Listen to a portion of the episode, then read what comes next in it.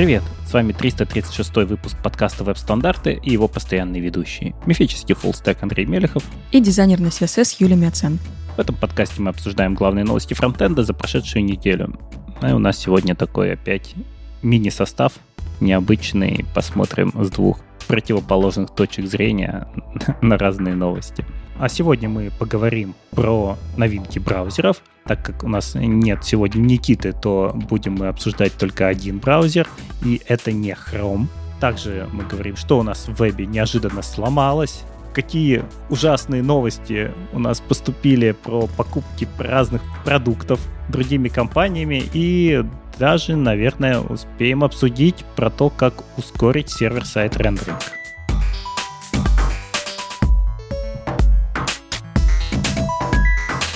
А главная, наверное, новость у нас по фронтенде это то, что наконец э, вышел Safari 16.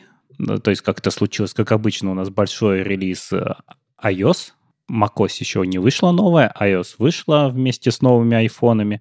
И, соответственно, вместе с ней доехал Safari 16 и раскатался везде. И он приехал и на предыдущую версию macOS. И с ним, ну, мы много уже обсуждали кому интереснее, можно отмотать на несколько выпусков назад. Но все равно они написали статью, в чем отличие, что там доехало после того, как э, бета-1 была презентована. Так, э, что у нас здесь интересного? Да, теперь поддерживается AVIF формат, но вот опять в этом странном режиме, как оно сделано в iOS и macOS. То есть, если вы поставили на предыдущую версию вашей macOS, а там какая-нибудь стоит Монтерей у вас, и вы на нее поставили Safari, то Aviv у вас не будет, потому что поддержка приезжает вместе с драйверами системы. Вот такая вот ерунда получается. Как я знаю, многим просто нельзя обновлять свою версию macOS, потому что, ну, например, у них корпоративный MacBook, который выдан в компании, и там пока не разрешат админы, то они ну, будут жить на старой версии macOS. Safari-то они обновят, а Viv не получат, и это довольно печально. Кстати, вот, Юля, тебе разрешается обновлять macOS? Честно, я даже не помню.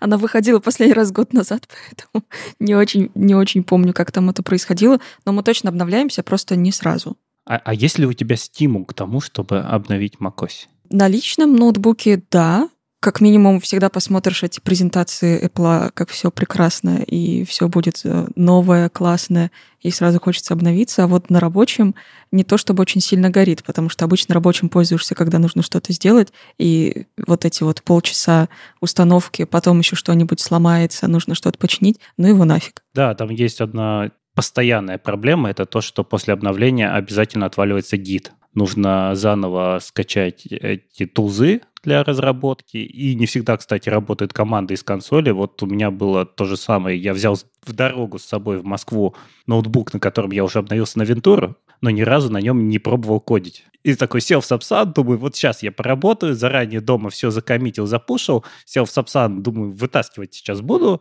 гитпулом, а у меня гид не работает. И такой, скачай, собственно, тулзы разработчика, они там весят что-то сколько-то сотни мегабайт.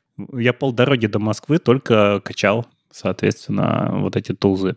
Такая вот печальная вещь, и это всегда опасно на рабочем ноутбуке. Ну, а к чему это ведет? Это ведет к тому, что мы обновляем Safari, а он обновляется не полностью. То есть некоторые вещи до него не доезжают, а, хотя все остальное... Ну, всегда это связано с кодеками. Что у нас еще нового? улучшили работу с Media Query, теперь можно работать с Resolution, то есть опираться на то, какой DPI у монитора пользователя, а не просто размер экрана. Ну, наверное, в каких-то кейсах это действительно очень круто, потому что нам иногда приходится работать вот с этими картинками двойного разрешения. Мы, мы ожидаем, что у пользователя экран там 640 пикселов, а на самом деле разрешение намного выше, и мы можем сейчас на это посмотреть. А еще, возможно, можно ориентироваться на это число, потому что если разрешение хорошее, то значит и устройство хорошее. И можно допихнуть туда дополнительных каких-нибудь анимашек, картиночек еще и чего-нибудь еще сверху, чтобы был еще более классный experience у тех, у кого более классное устройство. Также в has появилась поддержка такого псевдокласса, как Target, Теперь мы можем матчится на элемент, который содержит э, в себе ID, связанный с кусочком нашего адреса в адресной строке. Ну, наверное, тоже на что-то там можно красиво подкрасить голову, на которую мы по якорной ссылке перемотались. Из крутых вещей поддержка Passcase. Пока она есть только в iOS. Ну, как я уже сказал, у нас, в общем-то, и зарелизилась только iOS. Десктоп у нас еще пока не зарелизился. И э, Passcase — это такая штука, что нам, в общем-то, не нужны пароли теперь.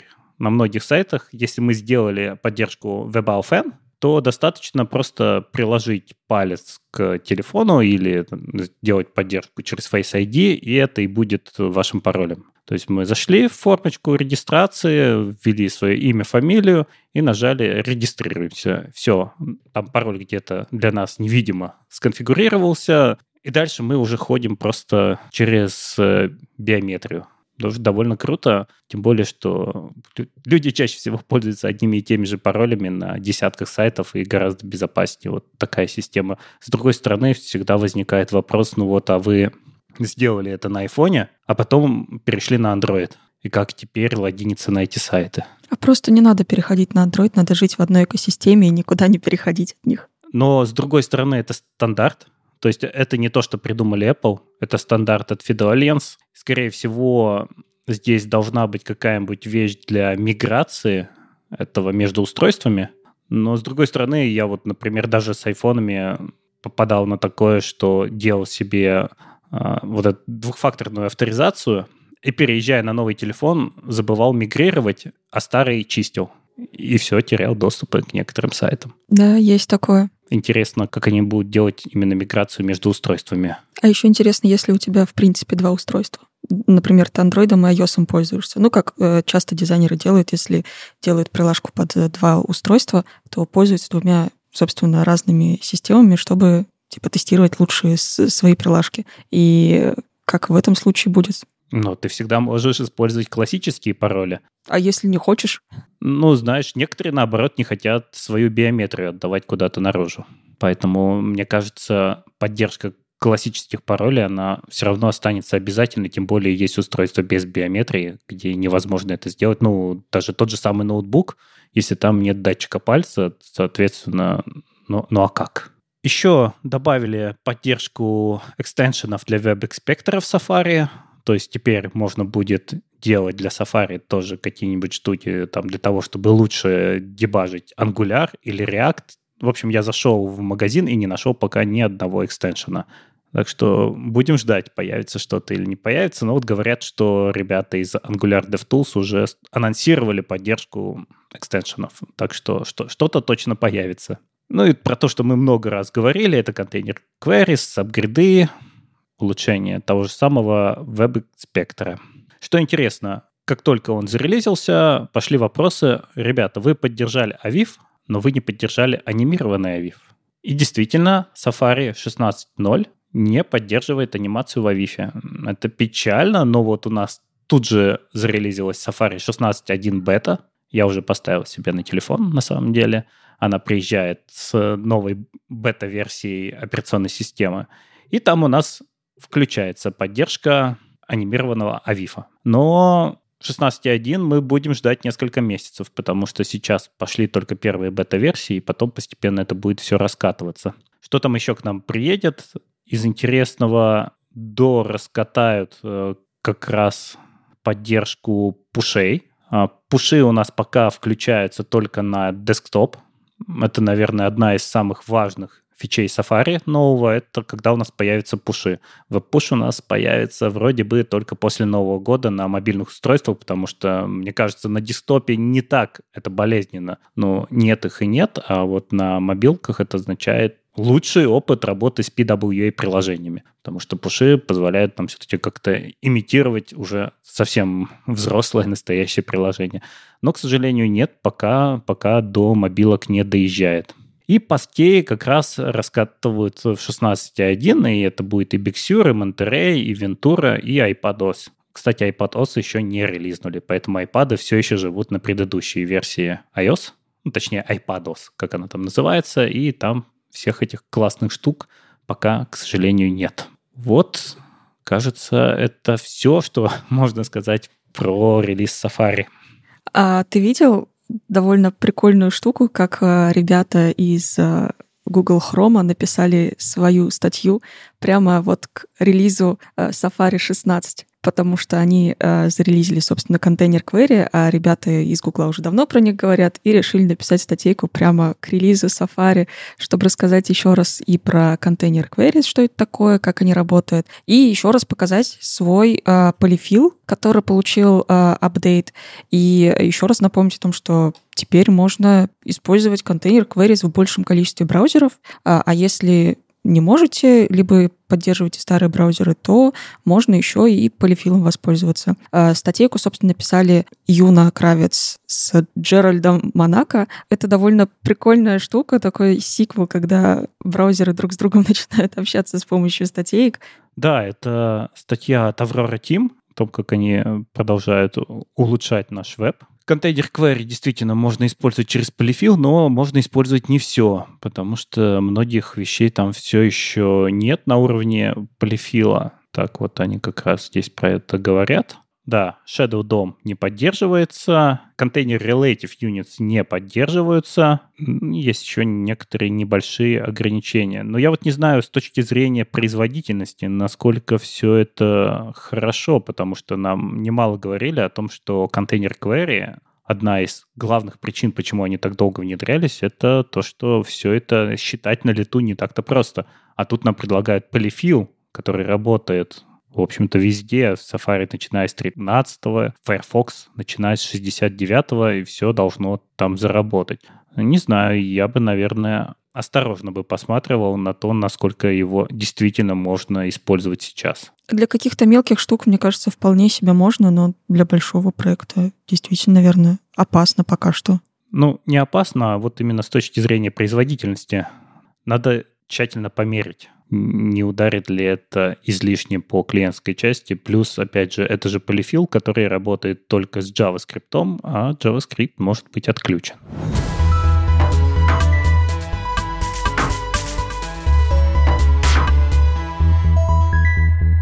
И, кстати, о JavaScript реализациях и полифилах.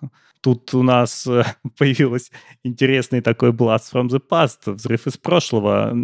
Has ломает сайты на jQuery. А, что произошло? У нас раскатался более-менее хорошо HES, это Safari 15.4, то есть тот, который есть уже у большего числа пользователей iOS и macOS, и Chrome 105, ну совсем свеженький. Firefox еще, кстати, получается, еще не подъехал. Но это уже много. Это можно сказать, что люди начинают его использовать потому что самые популярные браузеры его используют. И тут оказывается, что в некоторых случаях, если у вас есть старенький сайт, где реализовывали то же самое через полифил и jQuery, то все может сломаться. Когда оно ломается? Когда jQuery... Как работает jQuery? Ну, кстати, сразу скажу, да, Илья Стрельцин написал про эту статью. Это у нас э, редкий случай когда статья не англоязычная. Илья Стрельцин рассказывает, что же произошло, почему Хэс ломает сайты на jQuery. Дело в том, что как работает jQuery. Он берет нативный query selector all, подставляет в него селектор, который передали. Если он выдает ошибку, значит этот селектор еще не поддерживается, и он его меняет на полифил, который в нем есть. Но дело в том, что у Has нативного, который у нас едет через браузер, прощающий синтаксис. То есть если в него поставить внутрь селектор, который его ломает, то Хэс просто возвращает пустоту. Он не говорит «я сломался». Это в целом, наверное, такая проблема веба, которая, с одной стороны, проблема, а с другой стороны, не проблема. То есть почему мы часто видим э, какие-нибудь там undefined, is not function и так далее, потому что браузер до последнего пытается работать. Он не ломается, не выкидывает вам там синий экран с криком «Все, я не понимаю, что здесь написано». Он пытается это переварить. И вот к Has почему-то подошли так, что сделали ему тоже так называемый прощающий синтаксис, что в него можно написать что угодно. И если он это не переварит, он не говорит о том, что он сломался. Он просто выдает пустоту. А значит, jQuery не знает о том, что этот селектор не поддерживается и не находит ничего. А когда мы можем сломать has? Когда мы можем в has передать еще, например, contains или вложенный has. Это все не поддерживается, и так написаны некоторые старенькие сайты. И таким образом они все ломаются в новых браузерах, где поддержка HES появилась нативно. И что же тут делать? Есть три решения. Вот как раз Тэб Аткинс указывает три решения. Переименовать нативный HES болезненно. То есть только что мы его завезли уже во все браузеры и говорим, ой, что-то пошло не так, начинаем переименовывать. А что делать с теми браузерами, которые уже раскатились, у людей стоят и как? Отказаться от прощающего синтаксиса селекторов? А, ну, тоже. А, а как? Потому что это такая же проблема у нас уже есть реализация, она уже раскатывается на огромное количество людей, и вот мы, мы не можем на ходу отказываться. Но, опять же, надо покопаться, почему, почему они пришли к такому синтаксису, возможно, есть причины. Ну и третий вариант – ничего не делать и просто смириться. И это тоже очень болезненно, потому что как-то так мы говорим, что да, мы ломаем веб. И это, наверное, станет таким прецедентом тогда, когда люди в будущем тоже могут сказать, так давайте раскатим эту фичу. Ничего, что она ломает веб. Мы уже ломали веб, давайте сломаем его снова. На такое тоже пойти нельзя. Да, есть, конечно, еще вариант, а давайте обновим jQuery, но а как? Это старые сайты. Они стоят там уже миллионы лет, и люди, которые ими владеют, возможно, не имеют возможности просто взять и обновить jQuery. То есть им придется где-то взять разработчиков, которые придут, и все это перепишут. А, возможно, у них даже доступов нет. То есть э, я не раз встречался на заре своей карьеры с тем, что приходят люди и говорят, вот у нас есть сайт, нужно его поправить, ты спрашиваешь, а ну давайте доступы, они такие, а у нас нет доступов, у нас есть доступ только в админку. Вот мы вот сюда деньги закидываем, а вот админка. А где исходники лежат, мы вообще не понимаем. Так что, ну, тоже не вариант. В общем, нет ни одного хорошего решения, и пока все не понимают, что делать в этой ситуации. Так что вот так вот бывает с полифилами. А даже непонятно, что делать в будущем, если ну, какая-нибудь из э, команд браузеров решит что-нибудь э, тоже новое написать, что им тестировать на всяких разных э, jQuery старых, которые они сами не используют и, скорее всего, уже забыли про их существование, или, или как с этим быть-то? Как протестировать, что не развалится половина веба от того, что ты какую-то новую фичу притащил? Так, так и делают, да, тестируют. То есть мы берем и запускаем, например, бета-версию браузера, обвешиваем ее метриками и смотрим, как, какие ошибки валятся. Но всегда можно упустить какой-то небольшой вот процент сайтов, где действительно люди не заходили, мы не получили никаких метрик, тем более здесь нет ошибок. Вот в чем проблема. То есть ты не сможешь через консоль увидеть, что что-то случилось. Скорее всего, нужно было подвесить вот как раз метрику на этот прощающий синтаксис и смотреть, сколько раз в него что-то внутрь прилетает. Вот где-то там, наверное, и ошиблись. Поэтому все очень медленно заезжает в веб. Вот мы в Node.js живем классно. Мы всегда знаем, какая у нас версия Node.js, что она поддерживает, обновили версию, свежий код поставили и побежали. А веб у нас очень разнородный. И, конечно, люди постоянно жалуются, почему ваши браузеры так медленно обновляются, почему эта фича заезжает годами. Ну вот поэтому, что есть очень сложные вопросы, которые невозможно просто так решить. Просто потому, что мы не должны ломать веб. У нас такая парадигма, что сайты, написанные еще там в каком-нибудь 95-м году, должны открываться и в каком-то виде все-таки работать. Ну, вот, к сожалению, Иногда, иногда случается. Сейчас будут думать, что же делать теперь с HES. Но, опять же, дело в том, что в jQuery это был не полифил, написанный по спецификации, а просто какая-то фантазийная его реализация. И, соответственно, если бы сейчас этот полифил был полностью по спецификации, он бы точно так же бы не позволил в себя вставить какие-нибудь другие селекторы, он бы на них как-нибудь ругнулся. Но, опять же, интересно, по спецификации мы не должны ругаться. Ну, наверное, все равно, наверное, бы как-нибудь это дело обошли. Это ж получается, что jQuery все еще живее всех живых. Конечно. Ну, мы же смотрели. jQuery еще долго будет с нами, как минимум потому, что на нем написаны просто миллионы сайтов, если там не миллиарды. И он все еще продолжает встраиваться. Ну, как мы знаем, в React, вот если нам нужно отформатировать символы, в каком-нибудь инпуте, то одна из самых популярных библиотек делает это через jQuery плагин. Поэтому jQuery у нас продолжает тянуться даже в ряд приложения. Интересно, кстати, это исторически как-то э, тянется, ну, типа, из уст в уста. Я не видела ни одних курсов за последнее время, чтобы где-то пытались учить э, jQuery или что-то такое. Разве что со Stack Overflow тащить какие-то не знаю, идей, что вообще его можно использовать? Откуда новые разработчики о нем узнают? Нет, ну, конечно, новые разработчики очень редко используют такие возможности jQuery, как э, именно хождение там по дом-нодам и какие-нибудь модификации. Скорее всего, он к ним приезжает вот как раз через такие решения, как э, форматирование маски для инпута.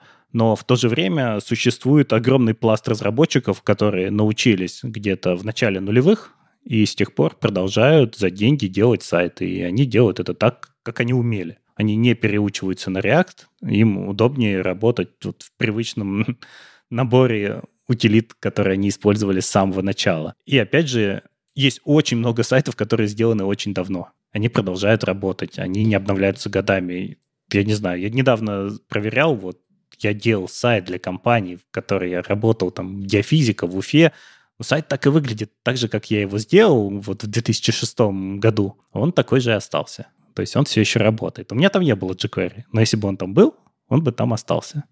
Блин, так он же еще и остается в той версии, в которой он был, а там, ну, вообще все очень плохо что с этим делать? Нужно какие-то, ну, знаешь, как сейчас все переходят на экологичное употребление всего, что только можно, на переработку и все такое. А в что у нас до сих пор такого не появилось. Никто не перерабатывает старые сайты, никто их не утилизирует правильно. Там же, скорее всего, и контент уже сильно не актуальный. Не-не-не, контент обновляется. Там есть админка, через которую все это обновляется. Ну да, наверное, есть и сайты, которые вообще смысл существования не очень понятен но они умирают часто вместе с хостингом.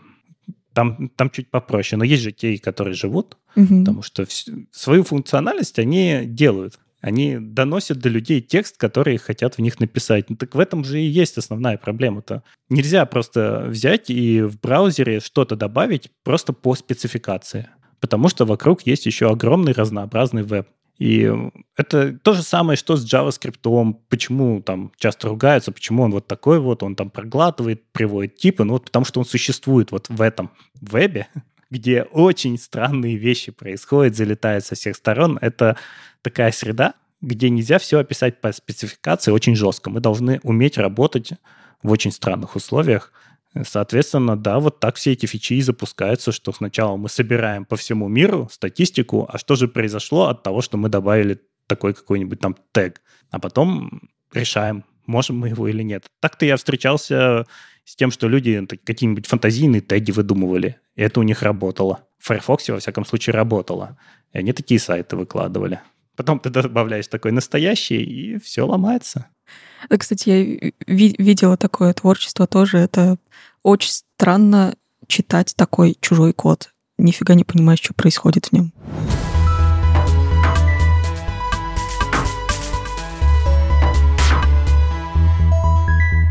Так, а у нас же есть новость, которая взбудоражила всех дизайнеров. И не только дизайнеров, вообще всех. Ну, не знаю, мне кажется, больше переживают дизайнеры. И, по моим ощущениям, бомбануло просто вообще всех, потому что из всех чатов, даже менеджерских, начало, собственно, заливать такие потоки мемов касательно этой новости. А, собственно, что произошло? Компания Adobe которую вы, наверное, знаете по фотошопу, иллюстратору, XD и куче других э, разных э, классных редакторов графических, они взяли и купили фигму внезапно. И, собственно, что у всех бомбит-то? А, ну, во-первых, то, что Adobe — это супер неповоротливая большая компания, где больших изменений, влияющих на индустрию, давно нету и вообще не редко бывает. А Figma — такие молодые, классные, прогрессивные онлайновые товарищи, и тут они взяли и продались. При том, что они столько времени говорили, что они не Adobe, они хотят быть фигмой, но, видимо, 20 миллиардов — это 20 миллиардов. Они это аргументируют чем? Что им нужны ресурсы, чтобы развивать э, много новых каких-то фичей, которые у них есть в планах, а у Adobe есть все эти ресурсы, они могут помочь, но при этом они не хотят сливаться с Adobe, и они все еще хотят продолжать быть автономными, независимыми и все такое. Но, тем не менее, всех все равно это взбудоражило, потому что ну, вообще-то это прям конкуренты друг другу. Adobe XD себя противопоставляли Figma, а Figma Adobe XD, а теперь они как бы в одной компании. Что с этим будет происходить? Как будет дальше Figma работать? И тут же еще и пришел Sketch, третий их конкурент, который такой, ребят, привет, а я все еще не Adobe, я все еще есть, э, переходите на меня. И, собственно, они начали присылать тоже э, рассылки о том, что у них релиз вышел в день объявления э, об этой покупке, что Sketch все еще существует, он тоже онлайновый, у них тоже есть много всяких новых штук. Пожалуйста, приходите, уходите с Adobe и Adobe Figma. Когда это Sketch стал онлайновым? Давно. То есть уже не нужно иметь обязательно MacBook, чтобы работать в скетче? Да, у них есть версии онлайновые, есть э, десктопные. Я не пользуюсь скетчом э, full time, я его просто тестировала, смотрела, что у них есть новое в последних версиях. И э, не знаю, возможно, это разные версии, и они отличаются друг от друга по фичам. Но внешне как будто бы нет. В общем, непонятно. Ну и плюс у них тоже появились э, коллаборативная работа. Можно прям там курсорчиками бегать друг с другом, что-то делать. То есть они прямо идут в сторону фигмы. И у них даже есть апка на iOS, э, что у фигмы все еще в бете. В общем, не знаю, что с этим будет происходить, но немножко грустно, что конкуренты объединяются. А вот я слышал, что дизайнеры, они используют фигму не только как редактор даже совместной работы, а нечто большее, что там у вас как-то целые процессы на этом построены, чуть ли не как такая сеть рабочая, социальная, где, где очень много чего происходит.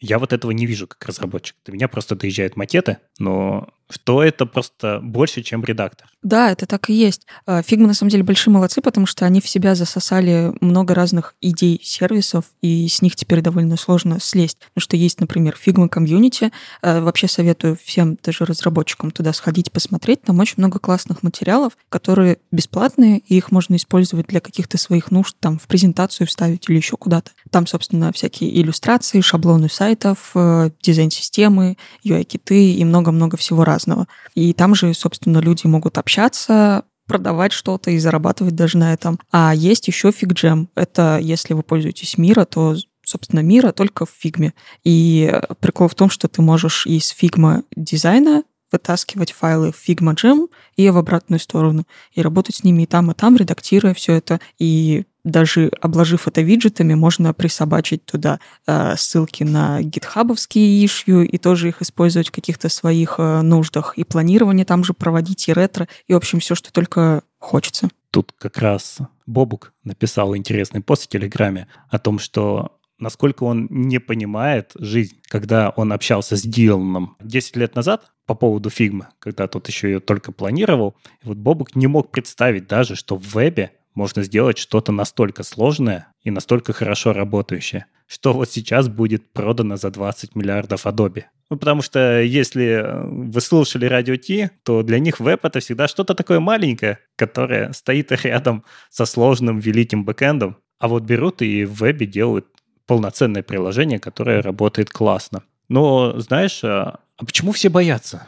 То есть вот что такого страшного, что Adobe купил фигму? Вот они придут туда и все испортят? А, есть ощущение, что они могут их просто съесть и продвигать, э, ну, собственно, устранить своего главного конкурента и продвигать дальше свой Adobe XD, которым пользуется гораздо меньше людей, как вариант. А, естественно, мы все сразу думаем о ситуации, когда Microsoft купил GitHub и ничего не сломалось. Ну, вроде как все еще, продви... все еще разви... развивается этот продукт, все еще все хорошо, все нормально, он не стал Microsoft чем-нибудь э, и не начал продаваться по какой-нибудь там майкрософтовской лицензии. Такого ничего не произошло, но, но у них как бы и конкурента-то не было чтобы противопоставить GitHub. А здесь у Adobe есть вот этот XD, который они противопоставляли фигме, они говорили, что это круче, чем фигма, давайте покупайте, у нас тут э, лицензии туда-сюда, пересаживайтесь на нашу экосистему. И тут они покупают своего главного конкурента. Ну, естественно, кажется, что они могут его вполне себе убить и перетащить кусками к себе в XD, чтобы продавать XD по подписке от остального Adobe, потому что Figma у нее довольно большой бесплатный пакет, а у Adobe такого нету. Там всего триалка на, по-моему, 14 дней бесплатная, а дальше нужно обязательно платить за все. Поэтому непонятно, что с этим будет происходить. Возможно, фигма тоже перестанет быть бесплатной. Ничего, в общем, не понятно. Очень много вопросов, очень мало ответов. Да, мы видели примеры от Гугла, когда покупка какого-нибудь продукта приводило просто к закрытию этого продукта. Но с Microsoft там попроще. Они последние годы как-то очень хорошо развернулись к разработчикам во всю там и Linux встроен, и вот это тоже кто мог поверить, что внутри Windows будет встроен Linux. А нет, встроили и работает нормально. И с GitHub они, да, они как-то с ним хорошо обходятся. Хотя вот Copilot сейчас э, просит денег. Без денег вы в Copilot не сможете работать, а он рекламируется очень даже. Adobe, ну, я не знаю. Здесь, конечно, нам не хватает каких-нибудь, не знаю, антимонопольных организаций, возможно, которые разрешали бы такие покупки, но, с, опять же, с веб-продуктами всегда можно сказать, ну, ну вот же рядом есть другие, да, конкуренты, поэтому, пожалуйста, есть скетч. Поэтому нельзя сказать, что Adobe взяла и поглотила конкурента и стала монополистом. А, а что не так со скетчом? Вот тоже интересно, ведь было, я помню время, все рисовали в фотошопе, потом все сказали, все, фотошоп полностью устарел. Некоторые пытались рисовать в индизайне, с таким я тоже сталкивался. А потом все бросились в скетч. И буквально вот несколько лет все активно рисовали в скетче, были какие-то даже специальные приложения под веб, которые позволяли обычным разработчикам посмотреть на макеты, потому что если ты сидел где-нибудь на Windows, а макеты были в скетче, то открыть ты их не мог. И тебе требовался какой-нибудь сторонний продукт, в котором ты эти макеты можешь все-таки открыть. Это было довольно болезненно и неприятно. Я знаю, что многие дизайнеры выбивали себе как раз тогда iMac от руководства со словами, что рисовать-то надо в скетче, а вы нам тут Windows покупаете, а мы работать не можем. И все это вот длилось буквально года два или три, а потом все резко убежали на фигму. Вот что произошло? Чем фигма так подкупила тогда? А вот тем самым, что у них нет этих проблем. Они все онлайновые, ты всегда имеешь доступ ко всем вообще макетам, которые есть. У них э, очень классная политика монетизации. У тебя есть какое-то количество бесплатных макетов, которые ты можешь делать для какого-нибудь фрилансера. Ну, мне кажется, довольно особенно на первых порах, запарно платить э, большие лицензии за какой-нибудь Sketch или Adobe, особенно если ты делаешь и графику, и интерфейс, тебе нужно платить и Adobe, и за Sketch, еще где-то все эти файлы хранить, как-то их передавать, это все очень э, сложно, долго экспортировать, чтобы показать какому-нибудь заказчику или скинуть соседнему дизайнеру. В общем, это прям супер запарная штука. А Figma пришла и такие, типа, у нас все онлайн, все имеют доступ ко всему, а еще вот огромный пакет бесплатных всяких плюшек, делайте, что хотите. Мне кажется, они вот просто взяли и пофиксили все проблемы скетча, а после этого скетч такой пришел и говорит, э, ну, мы тогда тоже сделаем все то же самое, что у Фигмы, чтобы все к нам вернулись. Но все-то помнят, что скетч все это время ничего не делал, пока Фигма не появилась. И как бы остались на скетче, мне кажется, только те, кто исторически не смог переехать. Ну, то есть у них был какой-то большой пласт работы до появления фигмы, и они не смогли все это перевести в фигму и остались дальше на скетче. Возможно. А возможно, кому-то просто больше нравится скетч. Ну вот сейчас же ты говоришь, у скетча есть веб. Так почему вы не хотите назад? А потому что он все еще платный, полностью платный. А, ну тогда да. Действительно, особенно если начинающий дизайнер, то всегда это бывает болезненно. Ну, посмотрим, да. Это, наверное, вот судя по шуткам, я увидел две, две вещи, которые народ боится. Это что фигма станет платной, и что фигма начнет глючить. Да. Нет, там есть еще, конечно, момент, что э, еще одна часть шутеек, что ее похоронят, как э, много других приложений от Adobe, которые в итоге непонятно где и что с ними. Так что да, есть вот три пласта шуток. Но мемов прям за эту неделю было прямо от души очень много. Ну и, конечно, скриншот, по-моему, прошлогоднего сообщения от Дилана о том, что они не Adobe что они фигма, это, наверное, самое болезненное, что, что можно было предъявить. Ну, да, ну, посмотрим. Слушай, ну вот они еще говорят про развитие. А есть ли фишки в фигме, которые вы очень ждете? Прям ждем? Наверное, нет. Были вариативные шрифты, которые ждали прям очень долго, но их этим летом уже завезли. Э, так что виджеты умные тоже уже завезли. Поэтому прямо сейчас чего-то, что жмет и очень сильно хочется, такого нету. Мне кажется, очень много сейчас сосредоточено вокруг комьюнити в плане возможности заработка, продвижения и всяких других таких штук. А, но это уже все-таки не совсем фигма-фигма, это фигма комьюнити, немножко более отдельная штука. Тогда просто интересно, чего же им не хватало, почему они говорят, что им нужно больше ресурсов, куда они хотят двигаться. Ну, возможно, у них есть какое-то видение, и это тоже важно. То есть мы-то никогда не понимаем, чего мы хотим на самом деле. То есть самое крутое это когда нам показывают фичу, и мы такие, о, так вот чего мне всегда не хватало. А слушай, ну вот в фигме же нету, например, версионирования.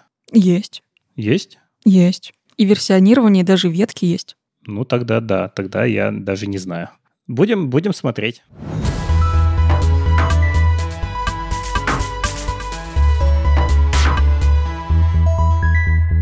На днях э, разработчик, эм, который сделал такую, не знаю, такой сервис, как KinForms, это штука для того, чтобы drop собирать формы. Его зовут Джаред Топорик, и он написал статью о том, почему у него вот в этом сервисе KinForms нету поддержки input type number.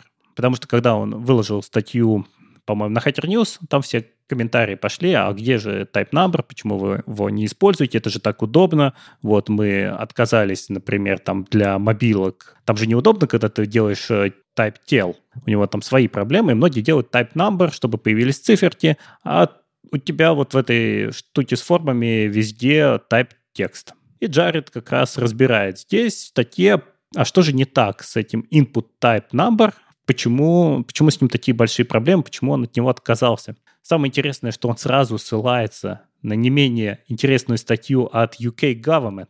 То есть, что меня здесь больше всего привлекло, это вот эта вот ссылка на то, что в UK Government разрабатывают свою дизайн-систему и пишут блог-посты про то, какие они применяют элементы из HTML и почему. Почему они у себя отказались от того же самого input type number и к чему они пришли, а они пришли к input mode.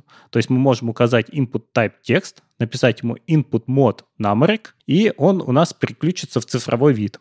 Эта штука, кстати, интересная с Safari. Это поддерживается везде, но не в десктопном Safari. А в мобильном Safari оно почему-то поддерживается. Что, в общем-то, очень хорошо. Это позволяет нам вводить циферки и в мобильном Safari нормально. То есть, когда мы в такое поле кликнем, хоть оно и заявлено как текст, в нем для ввода появятся обычные цифры.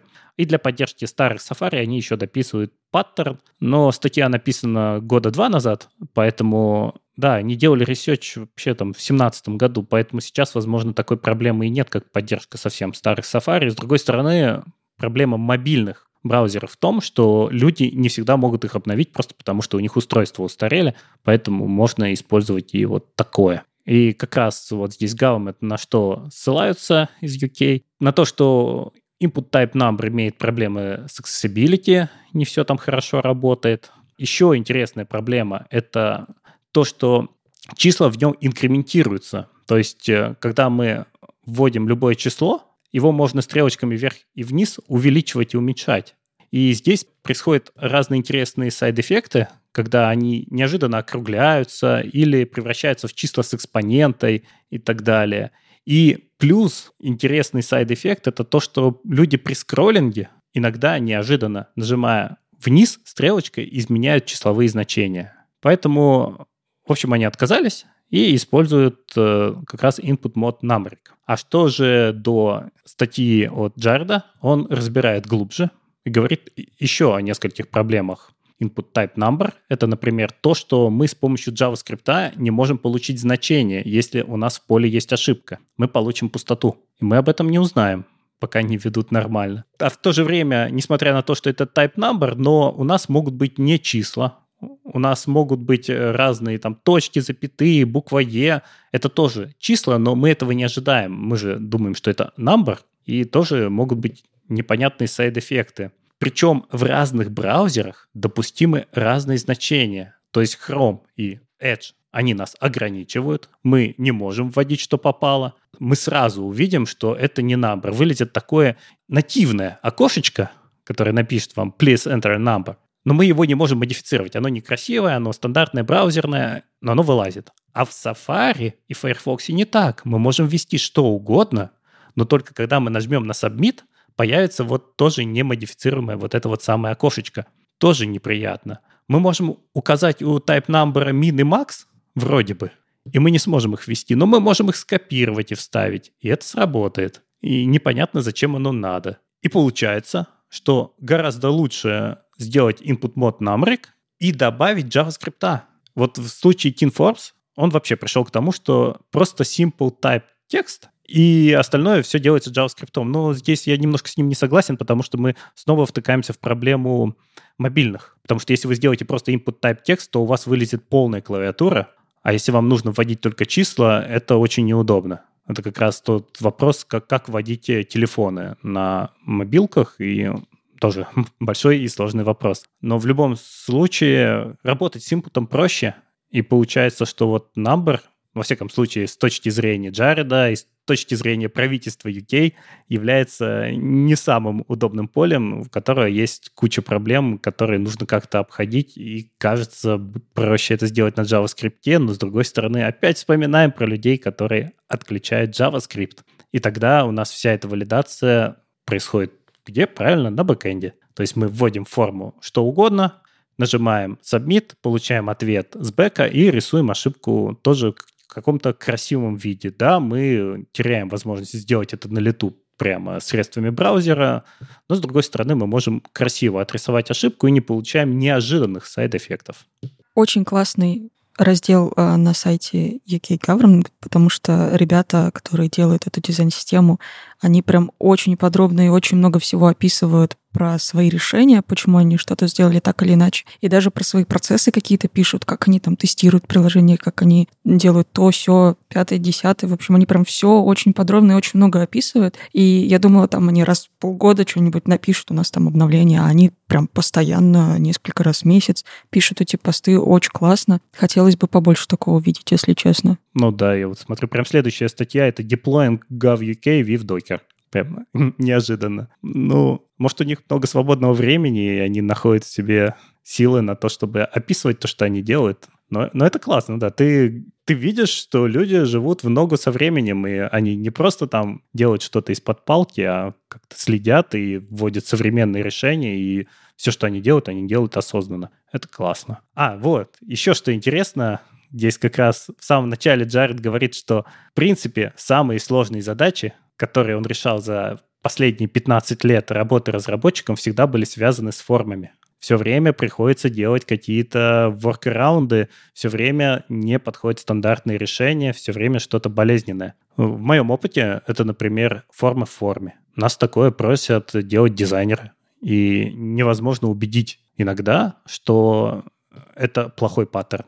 Просто потому что в ответ тебе говорят, что уходить с формы куда-то и делать и возвращаться в основную форму – это не менее плохой паттерн. А показывать модалки – это тоже очень плохо. И у нас зачастую просто нет решения, но это приводит к еще большей боли, потому что стандартные средства для работы с формами, вот библиотечки, которые разные мы используем, там формик какой-нибудь, они не умеют работать в режиме форма в форме им приходится внутреннюю форму объявлять какой-нибудь ID, там, не знаю, там, ну просто в дивчик выкладывать и объявлять это формой. И там перестают э, работать штуки такие, как там какой-нибудь dirty checking на то, что изменялись поля или нет. Все это тянет за собой миллион разных проблем, а все это связано просто с тем, что очень сложные паттерны взаимодействия пользователя с формами мы решаем действительно разные сложные задачи. Кажется, у нас э, чаще всего решения никакого нет, кроме как обмазать все тоннами JavaScript.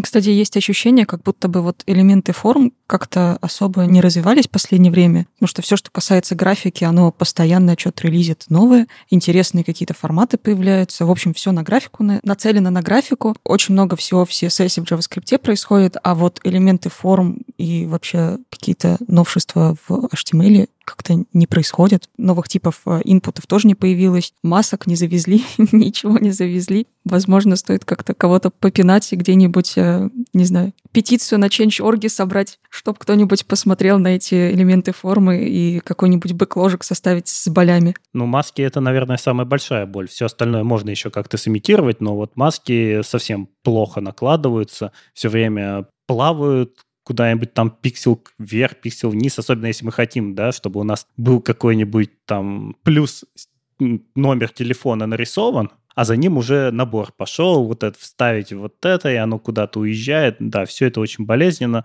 но мне кажется, мы до сих пор еще не осознали основные паттерны, как мы хотели бы, чтобы формы работали, что именно нам от них надо. И вообще вопрос работы с данными на вебе, он до сих пор очень открытый и очень болезненный, потому что, да, у нас есть разные библиотеки, какой-нибудь React Query, но, опять же, как мы работаем с данными в React Query, мы начинаем что-то отправляем на бэк, начинаем руками инвалидировать кэши на клиенте. Все это хочется собрать во что-то одно, удобное, но никак не получается.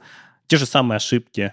Во времена PHP как-то нам было еще попроще. Мы рисовали формы средствами PHP, у нас были стандартные способы забрать ответ бэка и отрисовать эти же ошибки. А сейчас, когда у нас бэк может быть что угодно, веб тоже отдельная часть, и срастить их, и чтобы форма имела стандартный набор ошибок, которые прилетают с бэка и раскладываются по форме, у нас такого нет. Это все надо реализовывать самому.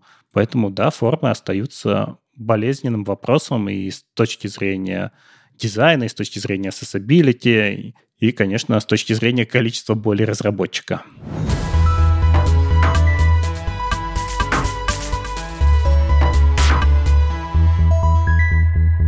Кстати, про людей, которые отключают JavaScript, вот тоже еще очередная подъехала неожиданная вещь, что случится, если отключить JavaScript. Оказывается, у вас отключится lazy loading. Тоже неожиданно, казалось бы, где у нас JavaScript, а где lazy loading. Это же lazy loading, это фича браузера, да, вы прописали к вашим картинкам loading lazy, и все классно. Вы пока в одном месте страницы находитесь, картинки не загружаются. То есть, если у вас на странице там какой-нибудь фотоальбом с поездки, там 50 фотографий в отличном разрешении, и человек зашел самый верх и прочитал, это мои фотографии, я не знаю, там откуда-нибудь с отпуска, он такой, господи, я не хочу это смотреть, у него ничего и не загрузится, пока он до них не домотает. Но если у него выключен JavaScript, у него все загрузится. И то же самое с айфреймами. А почему это происходит? опять э, те же самые вопросы безопасности. Вот очень странная вещь, кажется, да? Одно дело отключить JavaScript, но мы почему-то считаем, что если JavaScript отключен, значит человек заботится о своей приватности, и значит мы вырубим все остальное, что позволяет его как-то идентифицировать. А что можно сделать э, с Loading Lazy? Можно разметить страницу картинками какими-нибудь маленькими и просто смотреть со стороны сервера, когда они загружаются. Таким образом, мы можем понять, как человек скроллит страницу. И вот чтобы избавиться от этого трекинга, отключается lazy loading. Такая вот печальная вещь. А что с этой информацией сделать-то можно? Ну вот, скроллит человек. Как это на безопасность его личную может повлиять? Наверное, на безопасность личную никак, но люди зачастую не хотят, чтобы о них собирали хоть какую-то информацию. Не знаю, а можно проверить, докуда он дочитал. Я не знаю. А вдруг тебе вот преподаватель прислал и сказал, прочитай, а сам такой смотрит. Прочитала ты все, что он тебе скинул, или не прочитал?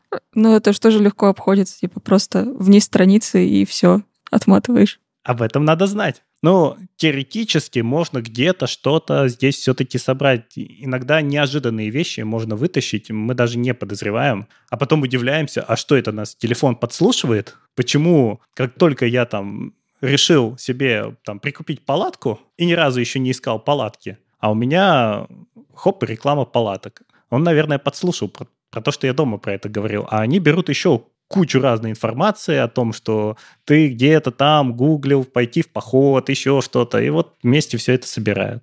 Так что совсем люди, которые боятся всего, они не хотят, чтобы за ними следили. Но мне кажется, здесь гораздо лучше вот эта новая фишка, опять же, в iOS появилась, когда там в браузере максимально все подрезается, если ты боишься, чем пытаться как-то эвристикой определять, потому что, ну, у меня как-то в голове не сходится. Я могу отключить JavaScript просто потому, что я не хочу, чтобы у меня работал JavaScript на сайтах. Может, я просто хочу их смотреть, насколько веб хорош без JavaScript.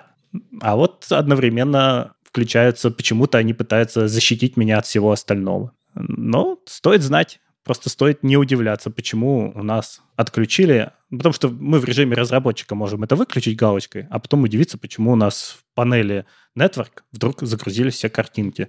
Ничего страшного, это просто такое вот поведение. Кстати, сайтик, на котором написана эта статья, ведет себя довольно прикольно, когда ты долго держишь его неактивным. Там появляется скринсейвер, прям как на телевизорах, когда летает вот эта вот штуковина из угла в угол и никогда не попадает ровно в угол. А, и если вот долго вкладку держать открытой, ничего не делать, там появляется этот скринсейвер. Да, ничего себе. И, наверное, он написан на JavaScript. Если мы его отключим, то мы не увидим этого скринсейвера.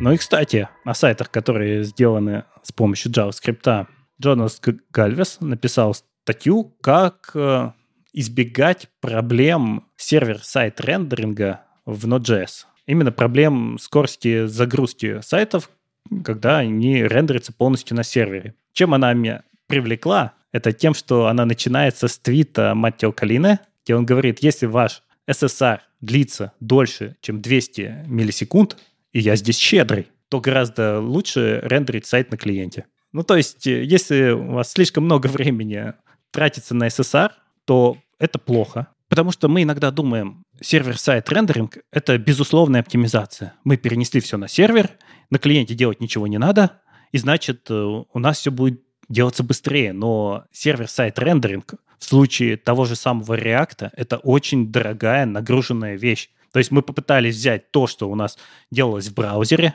делалось э, с оптимизациями для браузеров, поставили на сервер и стали делать это для каждого клиента на каждый его запрос. И сервер может начинать отвечать медленно. И мы будем долго-долго получать с сервера ответ, а потом еще гидрировать его на клиенте и снова превращать его в React.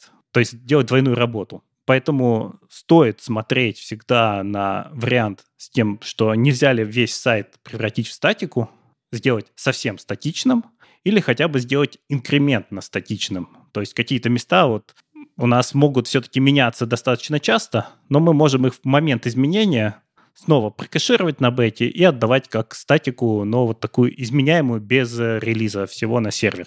В любом случае, оно лежит всегда как статика и отдается на клиента. А SSR мы должны оставить для случаев, когда нам действительно, ну, ну никак не получается, но все-таки нужно отдавать для тех же самых поисковых ботов э, какую-то красивую картинку, а не пустую страницу.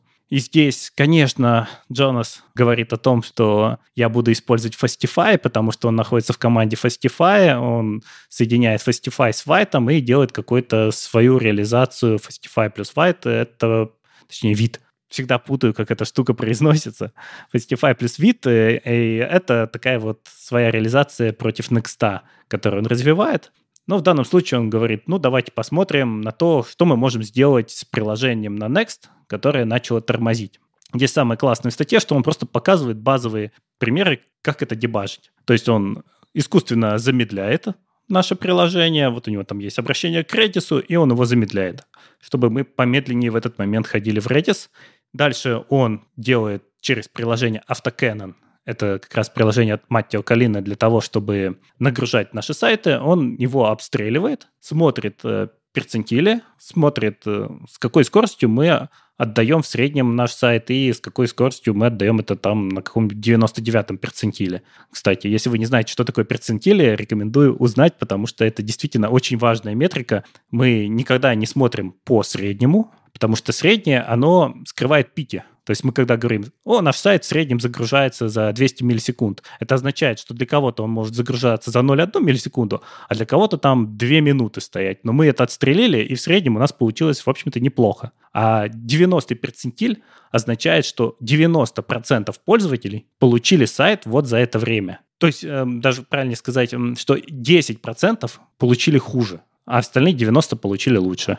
Поэтому посмотрите в перцентиле всю статистику отдают или квантилями, или перцентилями, потому что они более точно показывают нам на вот таком сложном распределении. И дальше он показывает по шагам, как он его будет улучшать. Как раз он говорит о том, что вот классно, когда можно подцепить там Fastify, подцепить его хути, и на эти хути повесить кэши. С кэшами у нас все становится лучше. Дальше он показывает, как кэш можно перебросить в Redis. И в конце он предлагает, что можно отключать SSR выборочно. То есть на самом деле мы можем добавить метрики на то, что к нам пришел бот. Для бота мы отдали SSR. Хотя вот я слышал, раньше Google точно пессимизировал такой подход, когда мы для бота отдаем одно, а для не бота другое. Поэтому опасненько То есть может оказаться, что мы вывалимся из выдачи. Просто потому что как-нибудь они проверят, что для бота один контент, а для обычного пользователя другой. Поэтому здесь всегда надо быть осторожным, но в целом вариант хороший, что только для бота мы включаем рендеринг на стороне сервера.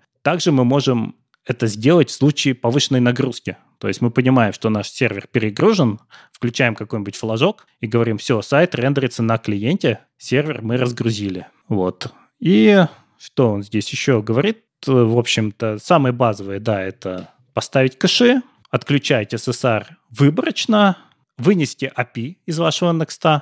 То есть вот в его примере API оно полностью обслуживается Next. И получается такая ситуация, что и рендеринг, и API находятся в одном месте. И когда мы медленно отвечаем по API, то мы одновременно и замедляем серверный рендеринг, и наоборот. Поэтому выносим API в какое-нибудь отдельное приложение, быстрое, на том же самом Fastify, и у нас общение улучшается. Ну и отдельно пройтись и посмотреть, что мы уже можем изменить и поставить какое-нибудь там встроенное решение для генерации юидов, например, в ноде оно быстрее. Ну, так точечно пройтись и посмотреть, где мы тормозим. А вообще он говорит о том, что опять палочкой тыкают в React, о том, что что-то ваш React очень медленно рендерится, вот у нас есть Solid.js, он показывает, как надо делать нормальный SSR, а не то, что в этом вашем React. И React, конечно, в браузере вроде ничего, но стоит нам начать что-то делать на сервере, так э, со всех сторон какие-то проблемы возникают и становится болезненно. Рекомендую почитать, особенно если вы никогда не занимались оптимизациями на сервере, потому что здесь все-таки очень просто и по шагам показано, куда можно посмотреть и что можно сделать. Андрей, а для бэкэнда есть какие-нибудь тулзы типа как Lighthouse, где можно собрать оценочки, насколько у тебя все быстро работает, все правильно, без проблем? но есть множество тулзов. Ты имеешь в виду бэкэнд в данном случае? У нас есть бэкэнд в разные понятия. У нас есть бэкэнд — это API, и API можно вот взять тот же самый autocannon и пострелять, и посмотреть, с какой скоростью мы отвечаем. Одновременно, ну, все это, это большой набор разных тулзов. Мы должны повесить разные метрики, смотреть, как у нас потребляется память, насколько у нас потребляется CPU, как хорошо мы отвечаем. Ну, чаще всего вот проверяют то, все-таки сколько способен выдержать API, запросов, когда он начнет тормозить и дальше уже начинает разбирать глубже. А в случае сервер-сайт рендеринга, ну, точно так же, сколько мы можем страниц отрендерить. То есть самое базовое — это вот то, что называется как раз стрельбами, и вот туза типа AutoCannon, которая позволяет имитировать нагрузку от множества пользователей. То есть мы говорим, во сколько потоков, сколько пользователей, сколько запросов пытается сделать. И потом смотрим, сколько мы вот на такой синтетической нагрузке действительно выдерживаем. Прикольно. Но она не даст, как Lighthouse, каких-то рекомендаций. Да, есть еще доктор, по-моему, это тулза тоже от Маттео Калины, которая уже пытается глубже анализировать. Мы Node.js через нее запустили, дальше постреляли, а вот, вот этот как раз Node доктор, он уже скажет, у тебя есть проблемы с памятью, у тебя есть проблемы с CPU, поправь их, и станет получше. А советов нет, потому что там слишком много разных вариаций или потому что это не нужно? Потому что если ты снаружи просто даешь нагрузку, то невозможно понять, и непонятно, что советовать. Ну и, конечно, очень, очень многое зависит даже от тех же самых типов данных, которые мы отдаем. У нас там будет э, SQL или NoSQL база данных. И endpoinты мы можем даже оптимизировать на разные. То есть не обязательно плохо, что вот этот endpoint отвечает медленно, а вот этот быстро, потому что зависит от задачи, как часто опрашивается. То есть мы можем оптимизировать на запись, а можем оптимизировать на чтение. И как, как тут дать совет? Он очень усредненный получится. Мы получаем цифры и начинаем их анализировать. И надо уметь их анализировать, надо понимать, что там происходит и в какую сторону нам двигаться. Эх, жалко, что нет какого-нибудь оценочек, чтобы можно было тоже в Твиттере хвастаться, что смотрите, как у нас все классно, все сто процентов собрали.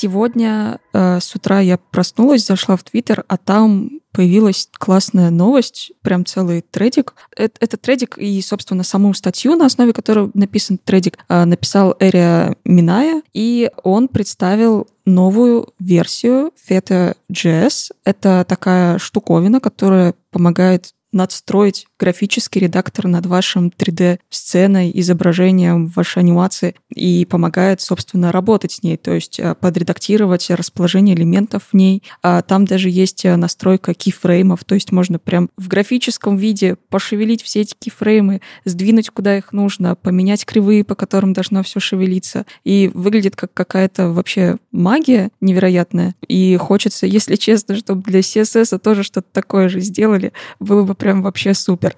А, но единственное, это пока что все еще 0.5 версия, вроде как не совсем полностью рабочая штуковина. В общем, не знаю, посмотрим, что с этим будет дальше, но пока что выглядит как прям очень классный инструмент. Там, естественно, какие-то примеры на основе небольших сцен, а, небольших э, простых 3D-шных э, э, элементах, но, тем не менее, оно выглядит очень классно, и очень много всего они туда уже сделали.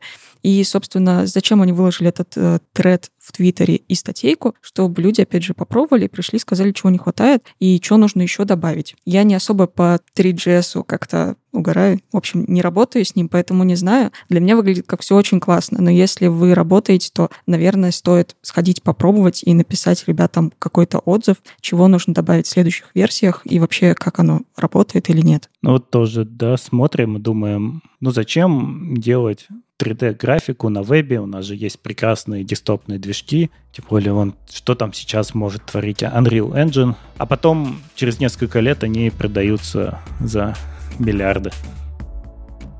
С вами был 336 выпуск подкаста «Веб-стандарты» и его постоянные ведущие. Мифический фуллстек Андрей Мелехов. И дизайнер на CSS Юлия Мяцен. Слушайте нас в любом приложении для подкастов или на ваших любимых платформах. Не забывайте ставить оценки и писать отзывы. Это помогает нам продолжать. Услышимся на следующей неделе. Пока. Пока.